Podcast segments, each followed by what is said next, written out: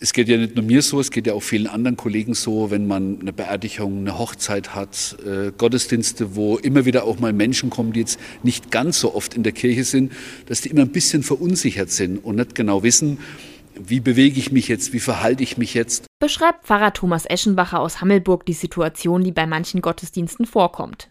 Und irgendwann habe ich gedacht, es ist dann blöd, die Leute immer mit Gesten darauf hinzuweisen. Man kann ihnen ja eine kleine Hilfestellung an die Hand geben, die ganz freundlich ist und nett ist.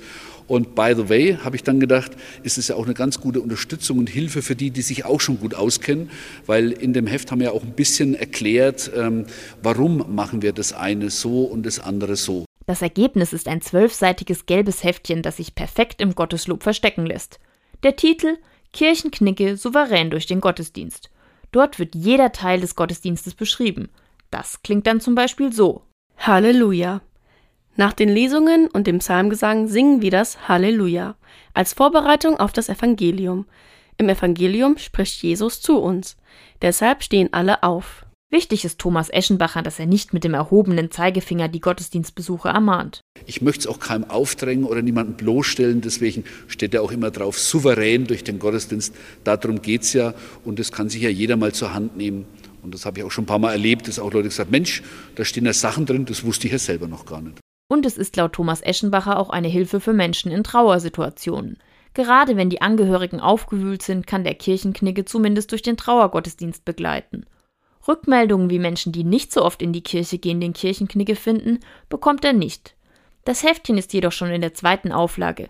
Die ersten 500 Stück waren schnell vergriffen. Von internen Kreisen kommt schon ein gutes Feedback und dann glaube ich, äh, die wissen ja auch das einzuschätzen, wie die Leute darauf reagieren, äh, dass es schon mal ganz gute Unterstützung ist, dass ich weiß, ich glaube, da kann man schon was mit anfangen. Der Kirchenknigge liegt zu besonderen Gottesdiensten wie Trauerfeiern oder Hochzeiten in den sieben Gemeinden der Pfarreiengemeinschaft Sieben Sterne im Hammelburger Land aus. Auch Ortsfremde greifen gerne einmal darauf zurück. Und äh, es nehmen auch immer wieder welche mit, entweder in ihre Gemeinden oder um es anderen Leuten zu geben.